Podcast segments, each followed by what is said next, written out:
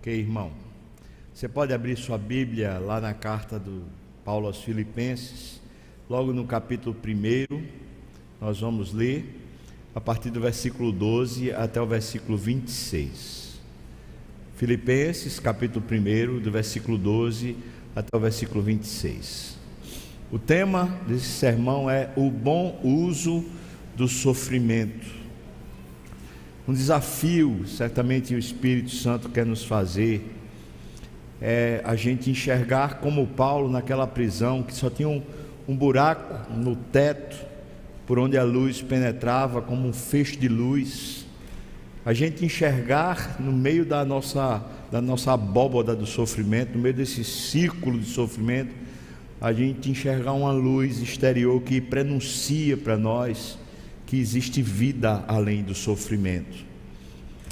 Como o sofrimento pode e é usado por Deus e também pode ser usado por nós para o nosso bem. É sobre isso que eu queria falar com você. E esse texto vai tratar justamente sobre isso, como Paulo aprendeu não só a viver o sofrimento, mas usar o sofrimento de uma forma oportuna para o benefício próprio, como também para a glória de Deus. Veja o que diz a partir do versículo 12, capítulo 1, a partir do versículo 12. Quero ainda, irmãos, cientificar-vos de que as coisas que me, me ocorreram têm antes contribuído para o progresso do Evangelho, de maneira que as minhas cadeias em Cristo se tornaram conhecidas de toda a guarda pretoriana e de todos os demais. E a maioria dos irmãos, estimulados no Senhor por minhas algemas, ousam falar com mais desassombro a palavra de Deus. Alguns efetivamente proclamam a Cristo por inveja e porfia, outros, porém, o fazem de boa vontade. Estes fazem por amor, sabendo que eu estou incumbido da defesa do Evangelho. Aqueles, contudo, pregam a Cristo, presta atenção, por discórdia, insinceramente, julgando suscitar tribulação às minhas cadeias. Todavia, que importa?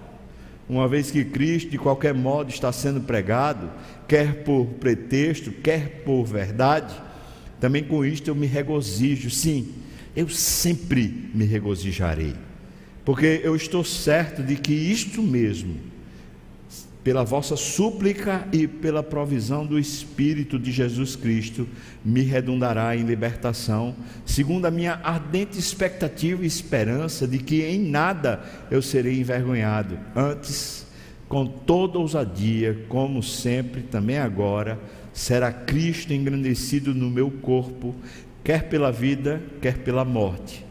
Porquanto, para mim o viver é Cristo e o morrer é lucro. Entretanto, se o viver na carne traz fruto para o meu trabalho, eu já não sei o que é de escolher. Ora, de um e de outro lado, eu estou constrangido, tendo o desejo de partir e estar com Cristo, o que é incomparavelmente melhor. Mas por vossa causa, é necessário permanecer aqui na carne. E convencido disto, eu estou certo de que eu ficarei e permanecerei com todos vós, para o vosso progresso e gozo da fé, a fim de que aumente, quanto a mim, o motivo de vos gloriardes em Cristo Jesus, pela minha presença de novo convosco. Amém. A gente vai até aqui hoje nesse, nesse sermão. Eu vou pedir para você para a gente orar mais uma vez. Senhor, o que eu te peço, Pai, eu peço unção, peço que o Senhor capacite a minha mente, o meu coração e capacite meus irmãos, que a tua unção cobra-nos agora, que o teu Espírito encontre oportunidade para falar conosco de verdade, Senhor. Tenha misericórdia de nós e nos abençoe no nome de Jesus. Amém e amém. Falar um pouquinho sobre essa trajetória, o percurso do apóstolo Paulo até chegar aqui esse ponto. Paulo foi perseguido em Damasco, logo quando ele se converteu. Depois ele foi rejeitado em Jerusalém pelos apóstolos. Depois ele foi esquecido. Quando ele sai de Jerusalém, ele vai para Tarso, sua terra natal, e ele é esquecido lá. Depois ele é apedrejado em Listra, já na primeira viagem missionária. Depois ele é açoitado e preso lá em Filipos. Ele é escorraçado lá em Tessalônica, enxotado em Bereia, é chamado de tagarela em Atenas e de impostor em Corinto. Esse cara não tem autoestima, não? Esse cara não tem valor próprio, não?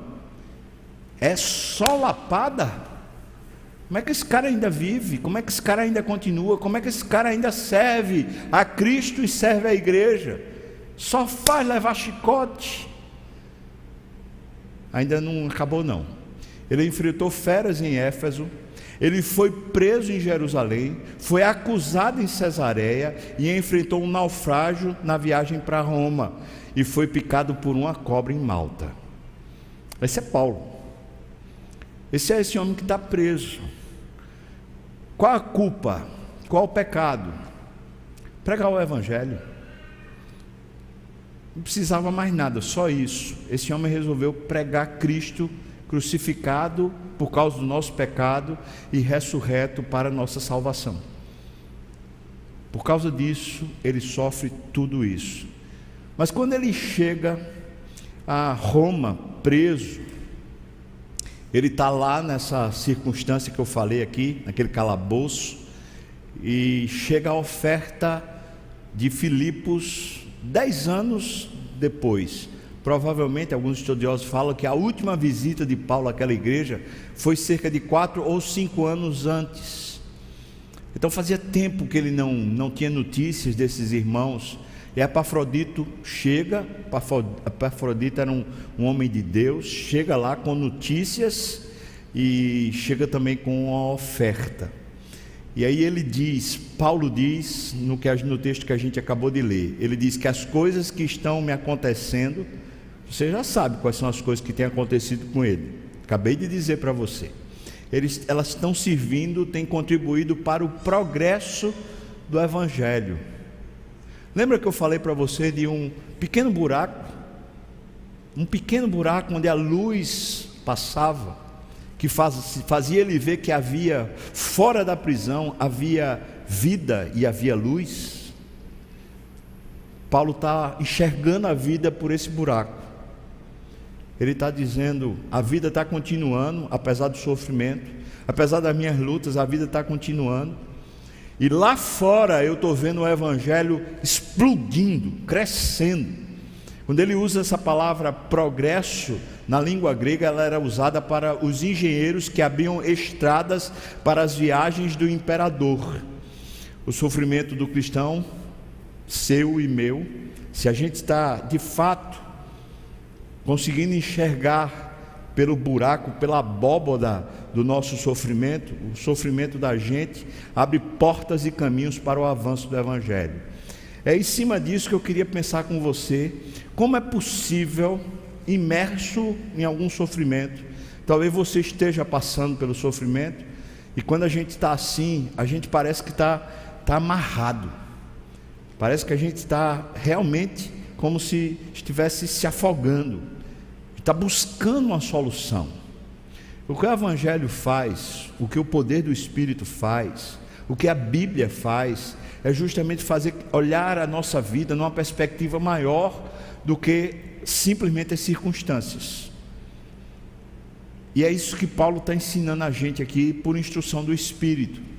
Eu e você podemos olhar para o nosso próprio sofrimento, um casamento desarranjado, uma luta lá, um problema financeiro, um desemprego, uma crise com o filho ou com a filha, um filho perdido, uma filha que está longe do Senhor, uma doença terminal, uma morte, uma perda. Como é que a gente pode enxergar para essas desventuras? E às vezes a gente está no meio delas, e a gente ainda pode ver um proveito, um propósito, isso pode ser usado de alguma forma para o bem, bem nosso, mas sobretudo para o progresso do Evangelho. Como? Paulo vai ensinar a gente. A primeira coisa que ele ensina para a gente Está aqui nos versículos 12 e 13. Dê uma olhada, por favor. Versículos 12 e 13. Ele diz: Eu quero, irmãos, que vocês tenham ciência de que essas coisas que me aconteceram estão servindo para o progresso do Evangelho. Como? Versículo 13: De maneira que as minhas cadeias em Cristo se tornaram conhecidas de toda a guarda pretoriana e de todos os demais. A guarda pretoriana era a guarda do imperador.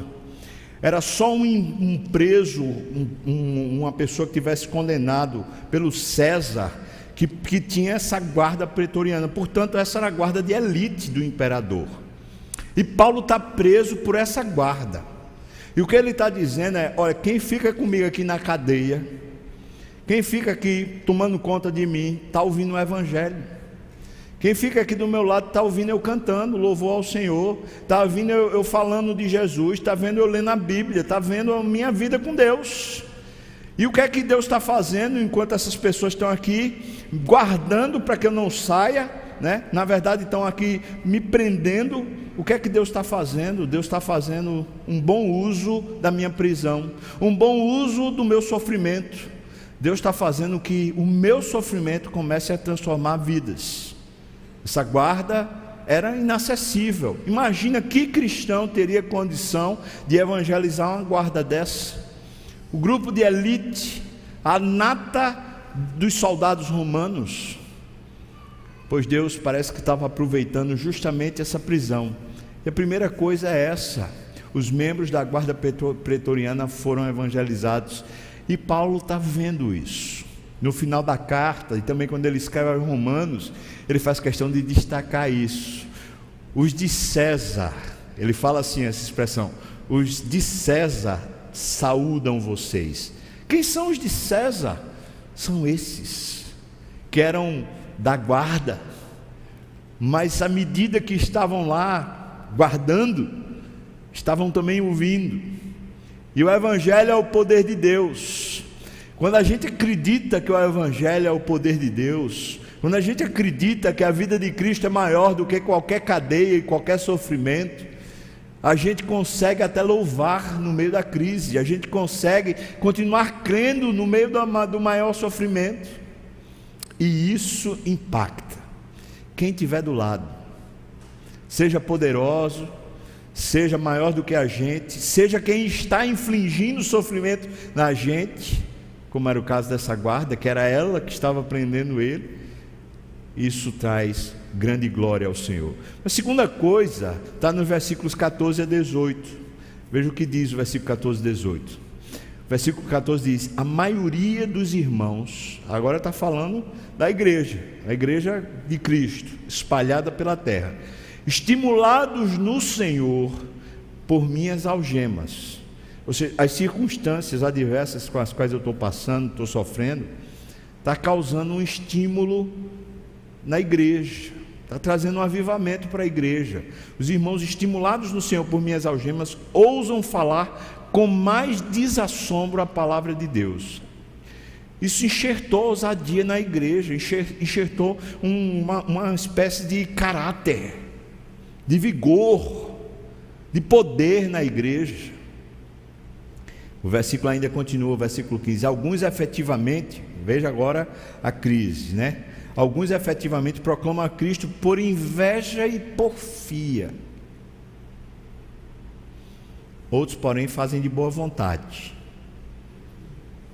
Estes, estes que fazem de boa vontade, fazem por amor, sabendo que eu estou incumbido da defesa do Evangelho. Mas aqueles, aqueles que fazem por inveja e porfia, porfia você sabe o que é?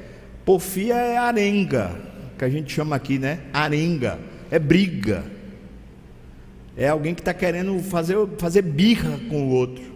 Está falando que algumas pessoas pregavam o evangelho para causar em Paulo arenga, briga, porfia, luta. Diz aqueles, contudo, pregam a Cristo por discórdia. Pregam a Cristo insinceramente, ou seja, a motivação não é que Cristo seja glorificado, mas está pregando a Cristo para poder Paulo ser prejudicado, insinceramente, julgando suscitar tribulações às minhas cadeias. Todavia, que importa? Aqui está o gancho e a chave de ouro. Paulo não está se importando com a motivação com a qual as pessoas estão pregando Jesus. O que ele está dizendo é o seguinte: o fato de eu ficar preso aqui e os irmãos estarem sabendo disso, muita gente começou a perceber o seguinte: rapaz, eu estou numa condição melhor do que ele. E o que é que eu estou fazendo para Jesus? E o sofrimento tem esse poder, irmão. Quando alguém, algum, alguém do lado da gente, alguém que comunga com a gente, começa a ver a gente sofrendo, no meio da luta, no meio do sofrimento, a gente ainda está lá perseverante, ainda está fiel, ainda está cheio do Espírito, às vezes chorando, às vezes lamentando, mas ainda tem poder no coração. As pessoas que estão do lado começam a olhar e falar: Meu Deus, que vergonha, meu irmão está aqui sofrendo e continua ainda vivo e eu que não tenho o sofrimento dele, estou aqui me lamentando, estou me queixando, ou estou com as mãos paradas. O que ele está dizendo é que o sofrimento, quando ele é vivido nesse, nessa perspectiva espiritual, quando ele é vivido olhando para a cruz, faz com que as pessoas que estão ao nosso lado, elas comecem a dizer: o que é que eu estou fazendo da minha vida? porque eu estou perdendo tempo, só me queixando, só murmurando. Está aqui fulano sofrendo mais que eu, e está lá indo para a igreja, está lá evangelizando, está lá servindo. Pessoa olha para um, um irmão e fala: rapaz, o cara está passando por uma, uma, crise financeira e é fiel, é fiel no dízimo, é fiel nas ofertas. Meu Deus, o que, é, que que eu estou me queixando? O nosso sofrimento, às vezes a gente não tem nem noção. Outro dia eu estava conversando com um irmão da igreja, que é empresário. E ele tinha sabido notícia de um outro empresário da igreja, que estava numa situação bem difícil. E quando ele soube disso, ele também soube que o testemunho desse outro empresário era gigante. Estava numa situação muito pior que a dele. Mas esse empresário estava vivendo assim uma vida com Deus feliz da vida, servindo ao Senhor. E aquele primeiro empresário que, que soube da notícia falou: Por que, que eu estou assim? Por causa do Covid? Por causa, por causa da, da crise que veio? Por que, que eu estou murmurando, me queixando, apático? Quando a gente está vivendo a nossa luta, nossa, nosso sofrimento, olhando para Deus, a gente começa a impactar a vida dos outros. pessoas olham e falam assim: o que é está acontecendo? Desde o primeiro século, o sofrimento tem sido talvez a principal ferramenta de Deus para impactar o mundo. Não o sucesso dos crentes, mas o sofrimento dos crentes. Quando uma pessoa descrente, ou mesmo um cristão apático, olha para um crente fiel e vê ele sofrendo, mas ainda vê ele cheio do Espírito, em fervorosa oração, aquele crente apático ou descrente fala: O que é que eu estou fazendo da minha vida? Então, nosso sofrimento tem um impacto. Tem um impacto sobre o descrente, como a guarda pretoriana, mas tem um impacto também sobre a própria igreja. Um impacto sobre nossa família, sobre aqueles que convivem conosco, quando a gente está vivendo o sofrimento olhando para fora da nossa abóboda. Nós somos encorajados, nós somos fortalecidos por meio do sofrimento do outro, quando a gente vê um bom testemunho. E ele está dizendo aqui que aqueles irmãos foram encorajados a pregar. Agora, eu, eu leio isso, dois mil anos de distância do texto, e eu fico me colocando no lugar e pensando: Paulo está dizendo assim: tinha irmãos que faziam isso para levantar tribulações para ele. Não basta ele estar tá preso, não basta todo o prejuízo que ele já sofreu. Tinha irmãos da igreja que estavam querendo ainda levantar mais tribulação para Paulo. E Paulo está dizendo assim: que importa se Cristo está sendo pregado e anunciado? Então, que importa? Aqui a gente descobre como é possível, no meio do sofrimento, olhar para fora do sofrimento. A grande questão que a gente precisa responder quando a gente está sofrendo é isso: Cristo está sendo glorificado na nossa luta? Cristo está sendo glorificado no nosso testemunho? Cristo está sendo glorificado na nossa palavra, na nossa boca, na nossa verbalização? Porque a grande questão do sofrimento é isso.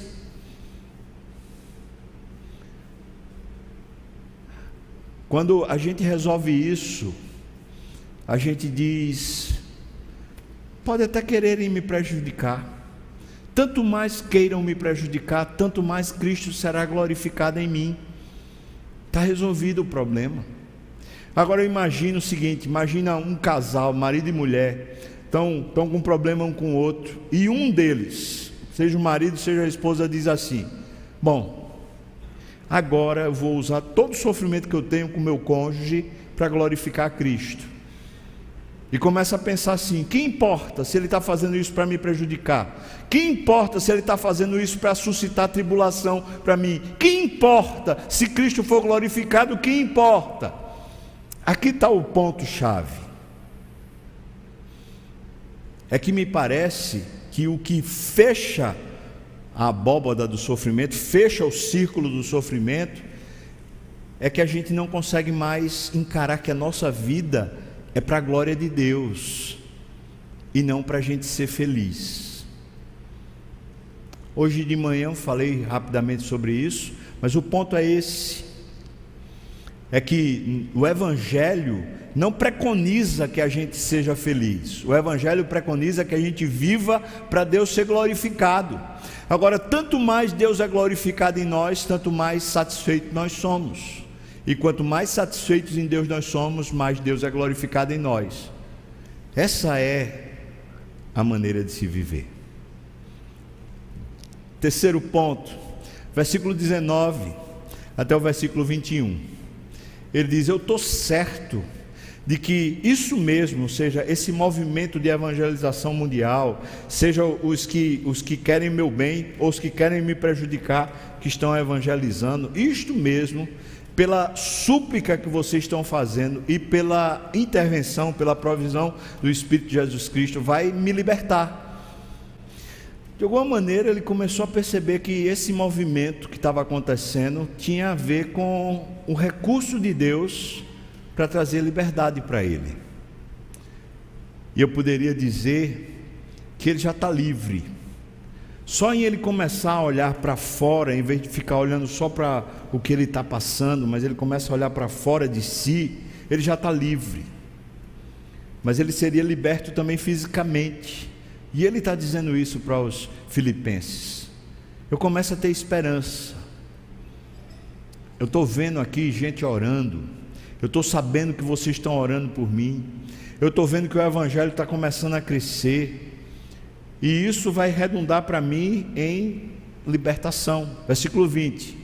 Segundo a minha ardente expectativa e esperança de que em nada eu serei envergonhado. Espera aí, mas ele não sabe que já foi envergonhado, que as pessoas estão levantando discórdia, estão difamando ele, causando tribulação para as cadeias dele. Então, como é que ele não vai ser envergonhado? Ele explica: antes, ou seja, em vez de ser envergonhado, com toda ousadia, como sempre, também agora, será Cristo engrandecido no meu corpo. Ele não está dizendo que as pessoas não vão tentar envergonhá-lo, mas o que ele está dizendo é que eu sei para que eu vivo. Ou seja, eles estão tentando envergonhar, eles estão tentando macular a minha idoneidade, a minha reputação, eles estão tentando me macular, mas eu sei para quem eu vivo. Então pouco importa, eles podem fazer o que eles quiserem, eu vou continuar no meu mesmo percurso, eu vou glorificar a Deus, desde que Cristo seja engrandecido no meu corpo, está tudo bem. Existe um livretinho de A.W. Tozer, cinco votos para obter poder espiritual. Um dos votos que A.W. Tozer diz é: nunca se defenda. Se você coloca no seu coração fixo a meta, eu viverei para a glória de Deus, então tudo farei para que Deus seja engrandecido na minha vida, tudo farei para que a glória dele habite em mim. Então, irmãos, pode ter certeza, todos quantos querem viver piedosamente em Cristo Jesus vão sofrer perseguição, vão, vão sofrer demérito, vão sofrer algum arranho na sua reputação. Mas pouco importa, se a gente tiver determinado a viver para Cristo, é isso mesmo a utilidade da nossa vida. Paulo está dizendo isso. Então o sofrimento parece que faz a gente amadurecer a nossa espiritualidade, amadurecer a nossa fé, para a gente descobrir e interpretar para que as adversidades servem. Preste atenção de novo. As adversidades, elas não servem para simplesmente nos subjugar, nos deprimir. Elas servem para nos amadurecer. Toda vez que a gente está passando por uma crise, a gente está em xeque. E qual é o grande check-up que está sendo feito? É para quem eu vivo? Qual é a minha meta? Qual é o meu alvo?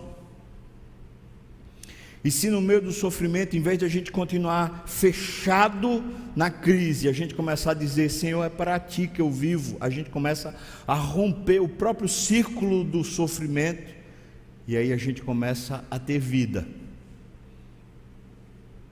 E aí Paulo está dizendo isso. Antes, com toda ousadia, como sempre, e agora também, nessas circunstâncias, será Cristo engrandecido no meu corpo, quer pela vida, quer pela morte. Então, Paulo está dizendo assim: eu estou com expectativa de ser liberto.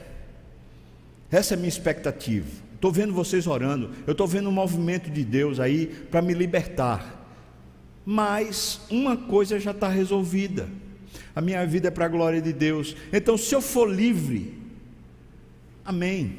Se a minha reputação for manchada, amém. Se eu morrer, amém. Está resolvido. E aonde Paulo resolveu as questões? No tribunal? Onde ele resolveu as questões? Na igreja? falando com A ou falando com B, ele precisou chamar esses irmãos que estavam difamando ele. Agora vem cá, o que, é que você está falando de mim? Preste conta para mim. Vamos lá, acaba sem vergonha. Não. Ele resolveu no coração, amadureceu, porque ele interpretou as, as adversidades como sendo meios para amadurecimento e não para punição. Talvez a grande questão que a gente precisa responder sobre os nossos sofrimentos é: será que Deus está me punindo? Na maioria das vezes, quando a gente está, está vivendo a luta, a gente pensa, rapaz, Deus não gosta de mim, é por isso que Ele está fazendo isso comigo. Isso é uma crise de fé, porque se Cristo morreu por você, então, sinceramente, Deus não, não quer bem a você? Você acha que depois de Cristo sofrer a sua punição, Deus vai querer lhe punir de novo? É claro que não. Então é uma crise de fé. Primeiro você precisa resolver porque Jesus morreu. Jesus morreu por você, sim ou não?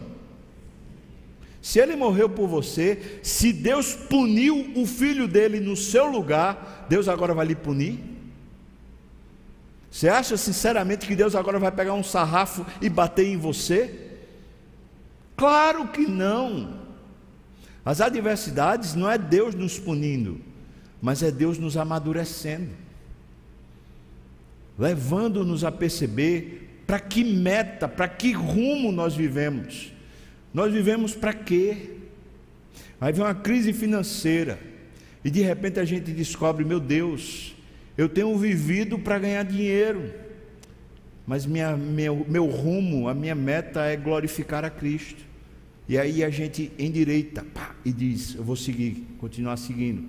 Aí vem uma crise conjugal, e a gente pensa: Meu Deus, eu tenho vivido para o meu sonho de família. Eu não tenho vivido para Cristo, eu tenho vivido para os meus sonhos. Senhor, me conserta. Eu quero viver para Ti. E toda vez que a gente vai sendo consertado, Deus vai sendo glorificado em nós.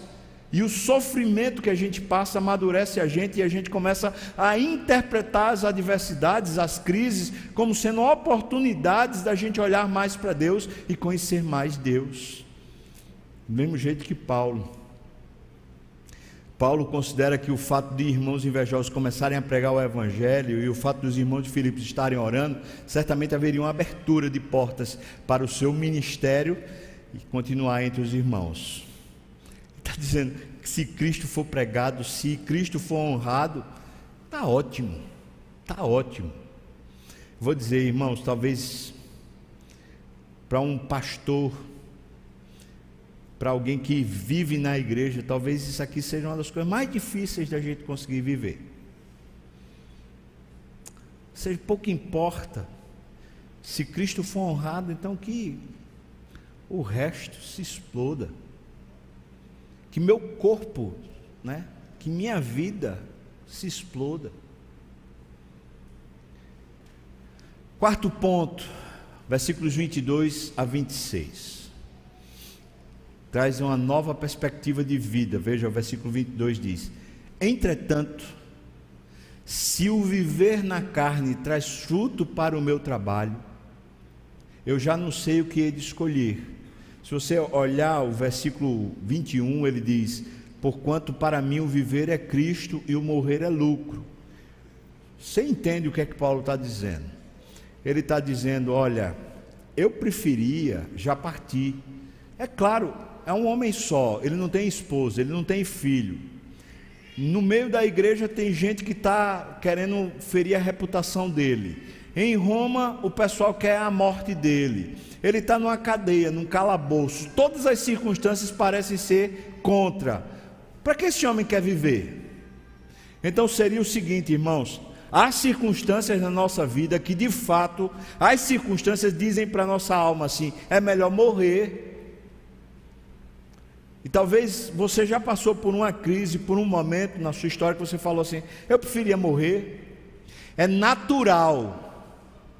Eu não estou falando de suicida, não. Eu estou falando que é, às vezes, em circunstâncias que enclausuram a gente, que fecham a gente, a gente diga: meu Deus, eu preferia morrer. Mas veja, não é espiritual, e eu queria que você guardasse isso. Não é espiritual quando a gente começa a dizer eu preferia morrer. E aí a gente usa espiritualidade, aqui eu estou botando entre aspas, para dizer é porque eu queria estar com Deus. É mentira. Você queria morrer por causa do sofrimento. Lembro-me de uma senhora, já não, não está mais aqui na igreja, uma senhora que, que sofria adultério. O marido era infiel a ela. E ela passava por uma grande luta com essa infidelidade dava uma nova chance, mas o marido voltava a ser infiel, dava uma nova chance, o marido voltava a ser infiel. E essa mulher sofria. E muitas vezes no gabinete, muitas vezes tentando ajudar, muitas vezes aconselhando, muitas vezes chorando junto, muitas vezes orando junto. Essa mulher dizia: Eu preferia morrer, porque estar com Cristo é comparavelmente melhor. Eu falava assim: Irmã, você não está querendo morrer por causa de Cristo, não. Você está querendo morrer porque está doendo. Isso não é espiritual, isso é natural. Mas se alguém está vivendo espiritualmente, vai dizer como Paulo diz. Veja o que ele diz aqui no versículo 22, ele diz: "Entretanto, se o viver na carne traz fruto para o meu trabalho, ou seja, traz fruto espiritual para a igreja, eu já não sei o que é que eu vou escolher. Na verdade, eu não tenho o que escolher. Versículo 23 ele diz: Ora, de um lado e de outro eu estou constrangido. Tendo o desejo de partir e estar com Cristo, que é incomparavelmente melhor, mas por vossa causa. Peraí, como assim, Paulo? Essa não é a igreja que tem os invejosos? Essa não é a igreja que tem os difamadores? Como é que você diz por vossa causa, Paulo? Você poderia dizer por causa de alguns. Não por vossa causa. Por vossa causa é mais necessário permanecer na carne. Versículo 25. E convencido disto, ou seja, não vai ser meu tempo da morte agora, convencido disto, eu estou certo de que eu ficarei e permanecerei, permanecerei com todos vós para o vosso progresso e gozo da fé, a fim de que aumente quanto a mim o motivo de vos gloriardes em Cristo Jesus pela minha presença de novo convosco. Ou seja, eu tenho quase certeza, ele está dizendo, que eu vou continuar vivo, não vou ser sentenciado à morte agora, e ainda vou chegar no meio de vocês de novo, e quando vocês me virem, vocês vão dizer: Meu Deus, que Deus grande é esse? Que Deus maravilhoso é esse? E vai terminar que esse, essa retomada vai pegar fogo na igreja, vai tocar fogo na igreja. Aquilo que ele tinha falado anteriormente, que essa ousadia, esse despreendimento de um cristão fiel começa a trazer salvação para os descrentes e começa a trazer avivamento para os crentes. Ele está começando a amadurecer, ou está mostrando para a gente como é que a gente amadurece a nossa vida de serviço. Aqui tem uma grande lição. Às vezes as pessoas que justamente são as que nos são opositoras, as que nos fazem mal, são a elas que Deus nos chama para servir.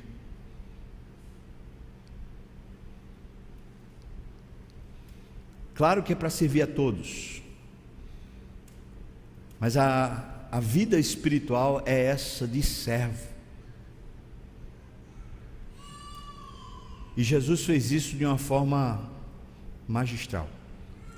Você lembra quando começou a ceia, a última ceia? Na hora que ele entra naquele cenáculo, os discípulos estão todos sentados. Jesus tira sua túnica. O texto não deixa, não deixa a gente claro sobre se ele está ou não com alguma peça embaixo, mas diz que ele se cinge com uma toalha ele pega a bacia de lavar e vai lavar os pés. Eu pergunto para você: Judas está lá, irmão? Sim ou não? Judas está lá? Judas tem os seus pés lavados? É ali precisamente enquanto ele lava os pés de Judas que ele diz: faz o que tu tem que fazer. Ele sabia O nosso amadurecimento espiritual traz uma nova perspectiva do serviço da nossa vida. Nós não servimos a quem merece, nós servimos a quem precisa. Se você não vive para servir, pode ter certeza que você não serve para viver. Cristo veio e deu exemplo. Se você definiu que você vai viver uma vida para a glória de Deus, então sirva. Sirva a Deus servindo pessoas. Tem hora que a gente vai servir pessoas que nos aplaudem, que nos elogiam, que nos encorajam, que nos abençoam. Mas tem hora que a gente vai servir as pessoas que dão é assim. E aqui está, me parece, o grande amadurecimento para a vida no ministério. Porque aí a gente pensa, o pastor tem que fazer isso. O pastor tem que, tem que cuidar de quem é bom e de quem é ruim. Mas agora eu vou dizer para você: você trabalha com pessoas que são suas amigas, ou pelo menos são leais a você, e você também trabalha com pessoas que são cobra criada. Estou errado, irmão? Às vezes você está num relacionamento lá no seu casamento que de repente a pessoa parece que só quer lhe maltratar e você pensa assim: meu Deus, aqui não, aqui eu vou me separar. Às vezes um filho que só faz coisa ruim. E a gente quer meio que cortar na carne e falar: larga esse menino para lá. Mas se a gente vai aprendendo a viver essa vida para Deus, ou seja, uma vida que mesmo que a gente esteja todo dimensionado de sofrimento, mas a gente consegue olhar para fora, a gente vai descobrindo que para Deus a gente pode servir até o inimigo. Para Deus, por causa de Deus e para a glória de Deus, a gente pode servir qualquer pessoa que esteja precisando. Isso é amadurecimento. Isso faz a gente ter coragem e deixar de mimimi. Último ponto que eu queria pensar com você, desse esse bom uso do sofrimento. Último ponto, quinto ponto. E esse ponto não está diretamente no texto, mas está na carta toda. O ponto é: nós somos encorajados a transpormos as barreiras a fim de cuidar dos nossos irmãos. Paulo está preso, ele não tem como abençoar a igreja de Filipos. Ele resolve escrever uma carta. A carta vai para os, filipenses e aquilo abençoa a igreja. Fico pensando aqui nessa pandemia, por exemplo. Fecha tudo, a igreja não pode reunir. Então vamos fazer o culto online. E durante um período aqui, alguns meses, não tinha ninguém no auditório. O pessoal do louvor estava aqui firme. Guerreiros de Deus.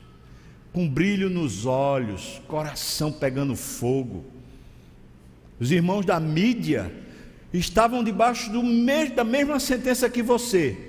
Os irmãos da mídia, eles estavam do mesmo jeito que você, talvez com medo de sair de casa, pensando assim: esse bicho do coronavírus vai me pegar. Mas sabe o que, é que eles fizeram? Eles vinham, eles ficavam aí atrás das câmeras, eles iam para lá, para a sala deles e ficavam transmitindo para você dentro de casa ficar assistindo. Alguns irmãos ainda estão em casa com medo. O fato é que no meio do sofrimento, a gente descobre oportunidades novas para a gente transpor barreiras a fim de abençoar uns aos outros. Vejo um grupo aqui de jovens e adolescentes que resolveram adotar pessoas mais idosas. Por quê? Porque os idosos iam ficar confinados, eles não tinham acesso à família. Então, alguns adolescentes e jovens disseram: a gente vai adotar pessoas mais idosas da igreja para a gente ligar, para a gente mandar mensagem, para a gente estar tá junto, dizendo: olha, a gente está orando, a gente está com você, a gente quer abençoar você. Louvado seja Deus, irmãos. Foi assim com Paulo, é assim conosco. Quando chega problema, quando chega a luta, a gente descobre novos meios, novos mecanismos para a gente continuar abençoando, desde que a gente queira viver para a glória de Deus. Você está passando por muita luta?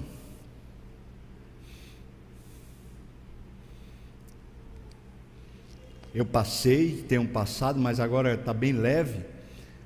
As crises lá na minha casa com a doença, a enfermidade de Judá, não foi fácil. No meio da pandemia, mesmo dentro de casa, uma insegurança, não foi fácil. Alguns períodos do meu, da minha vida ministerial, a vontade de deixar o ministério, de deixar o pastorado foi grande. E eu de joelho no quarto ou de joelho na sala, dizia: Deus me, me larga disso. Deus me deixa livre desse negócio. Eu não quero essa penitência para a minha vida. Eu não posso e nem quero abrir mão de todas as lutas pelas quais eu passei na minha vida. Foram todas elas que me fizeram conhecer mais o Senhor. Todas elas tinham uma fresta. Se eu quisesse olhar para cima e olhar para Deus, tinha um buraco aberto para eu olhar para lá e descobrir uma vida maior do que aquele, aquela coisa fechada que era o meu sofrimento. Era de joelho orando que eu conseguia olhar para a vida de Deus. Era lendo a Bíblia e eu descobria a vida de Deus. Era numa conversa com um amigo, com um pastor, com um irmão que eu descobria a vida de Deus. Até hoje tem sido assim. Se você só se fecha no seu sofrimento, você só se fecha no seu mundo, se você não quiser viver para a glória de Deus. Mas se você quiser viver para a glória de Deus, então você sempre vai ter pelo menos um buraco, pelo menos uma frecha, onde você consegue ver a luz divina chegando na sua cabeça. Por meio dessa frecha, por meio desse, dessa abertura que Deus faz na nossa alma, a gente consegue fazer um bom uso para o sofrimento, assim como Paulo. Pessoas são salvas, Quantas pessoas foram salvas durante a pandemia? Quantas pessoas foram alcançadas? Pessoas da, da igreja são encorajadas e motivadas e se levantam. Quantas pessoas foram encorajadas e motivadas no meio da pandemia? Nós descobrimos e realinhamos a nossa vida dizendo: eu tenho que viver para a glória de Deus. Eu não posso viver para mim mesmo, eu não posso viver para os meus objetivos, eu tenho que viver segundo a agenda do Espírito. E nós descobrimos novos meios, novos mecanismos de abençoarmos uns aos outros. Irmãos, se isso é num contexto de igreja, isso também é num contexto privado. Lá atrás, numa crise muito séria de casamento, numa conversa que tive com minha esposa, ela chegou e falou: Eu não, não vejo razão para a gente continuar casado.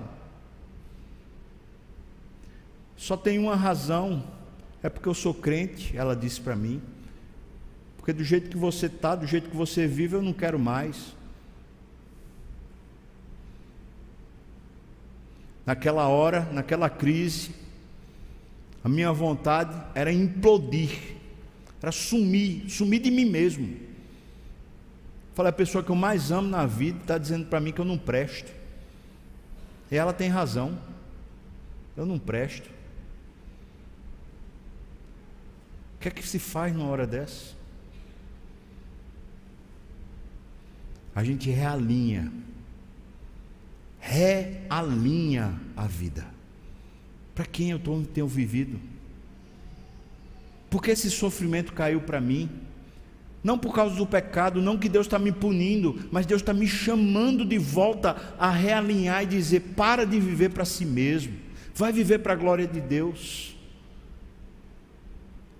É por causa de tudo isso, irmãos, que Paulo escreve o que ele escreveu no final da carta de Filipenses. Por favor, volte lá para o capítulo 4.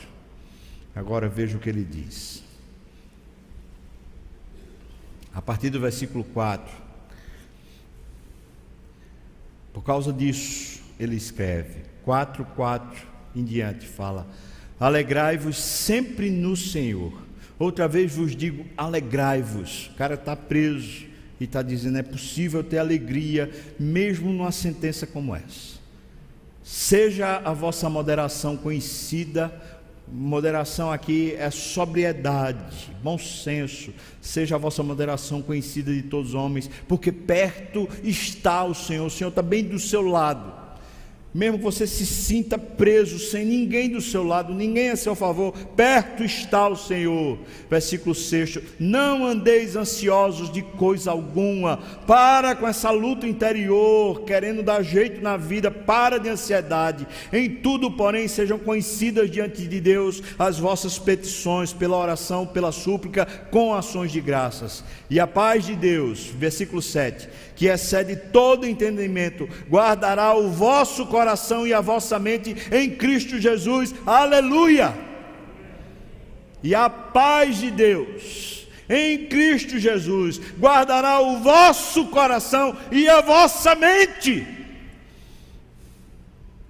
não se deixe dominar, porque se você olhar para cima, se você olhar de novo para Deus, se você olhar de novo para a palavra, você vai ver que Deus não fechou os céus para você, que Deus não, não, não parou de estender a mão em seu socorro, que Deus está ao seu lado, Deus continua lhe amando, Deus continua querendo levantar você. Ele não está contra, ele é a favor.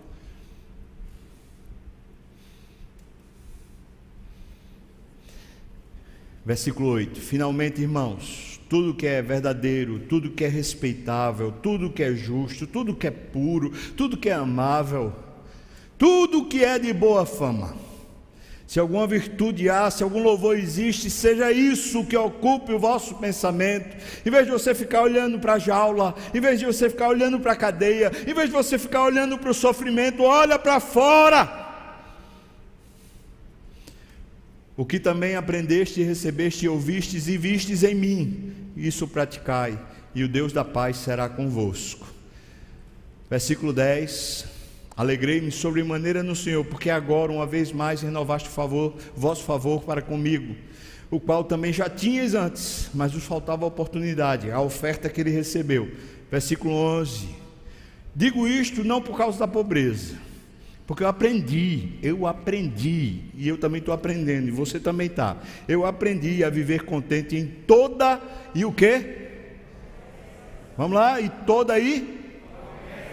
Qualquer situação. na adversidade, na prisão, no sofrimento. Versículo 12 até o versículo 13. Vamos ler juntos, irmãos? Foi como a gente começou o culto, vamos ler juntos? Tanto sei estar humilhado, como também ser honrado. De tudo e em todas as circunstâncias já tenho experiência, tanto de fartura como de fome, assim de abundância como de escassez. Tudo posso naquele que me fortalece. Esse homem está livre, você concorda? A prisão não detém nunca mais esse homem. Esse homem está livre. A alma dele é maior do que qualquer prisão. A fé dele é maior do que qualquer circunstância. Esse homem está livre. Deus chama a mim e a você, por meio do sofrimento, para a gente descobrir e aprender que a vida da gente é maior do que a dor, que a ressurreição é maior do que a morte, e que o Espírito Santo é maior do que você. Deus nos chama a viver. Vamos orar? Você está disposto a dizer isso para Deus? Senhor, eu quero aprender isso. Eu quero viver isso. Eu quero realinhar minha vida para viver só para a tua glória. Só para a tua glória. Só para que o teu nome seja engrandecido quero viver para servir, eu quero servir ao Senhor, servindo a esposa, servindo o marido, servindo no, na empresa, servindo na igreja, servindo, servindo. Eu quero, Senhor, viver para a tua glória, eu quero te servir. Você está disposto a dizer isso, a fazer isso? Se você está disposto a realinhar sua vida hoje, aqui, começar agora, eu queria convidar você a ficar de pé, eu queria orar por você, se esse é o seu desejo quero realinhar minha vida, quero viver para a glória do Senhor e não para mim mesmo. Amém. Senhor, nós ficamos de pé, pelo menos uma boa parte, ficamos de pé, porque nós queremos isso, Deus. Nós olhamos para esse Paulo, teu servo, eu, pelo menos, Senhor, fico abismado. Eu falo, como é que pode um homem um homem ter esse tipo de vida. Agora eu entendo, Senhor, é por causa do teu espírito, é por causa da grandeza do Senhor. Não era Paulo que era gigante, era o Senhor o gigante nele. Era o Senhor quem vencia Paulo, era o Senhor quem fazia Paulo viver acima das circunstâncias. Ó oh Deus, tu és o mesmo Deus para nós hoje aqui.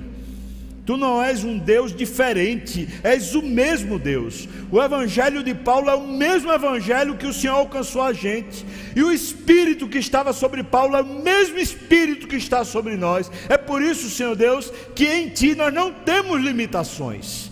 Então nós clamamos ao Senhor, Deus, ficamos de pé para dizer, por favor, por misericórdia, faça nossa mente, faça nossas emoções, finalmente olhar para cima, Senhor Deus parar de ficar olhando para a dor, parar de ficar chorando, lamentando, mas começando a olhar para tudo o que o Senhor está fazendo no meio da dor. Senhor, faça a gente usar bem a dor, usar bem o sofrimento, para que teu nome seja engrandecido e a tua glória nos visite, Pai. Oh, quem sabe o Senhor pode trazer grande salvação na nossa casa. Quem sabe, Senhor, tu podes trazer um avivamento no meio dos crentes quem sabe, Senhor Deus, tu podes trazer um grande contentamento, mesmo que a gente esteja passando por provação. A verdade, Senhor Deus, é que não há limites. Mas nós queremos provar é disso, é da vida que vem do Senhor, Pai. Nós já vemos que o Senhor abriu uma, uma, uma brecha no teto. Nós já vemos que a tua luz está brilhando sobre a nossa cabeça. Agora o que queremos é aprender a ver a vida a partir dessa brecha e olhar para tudo que o Senhor está fazendo, Pai. Abençoa meus irmãos, minhas irmãs, e abençoa a mim. Livra-nos do mal, Senhor. Livra-nos de todo mal, Senhor. Livra-nos do nosso mal, Senhor Deus. Nós oramos assim no nome de Jesus. Amém. E que a graça do nosso Senhor e Salvador Jesus Cristo, o amor de Deus, o nosso querido e amado Pai comunhão, consolo, a bênção, poder, o avivamento do Espírito Espírito Santo de Deus venha sobre nós, o povo do Senhor, não só aqui e agora, mas até quando o Senhor voltar e nos tomar de volta para si mesmo. Aleluia. Amém. Amém, irmão. Vamos cantar ao Senhor de todo o coração. Louvado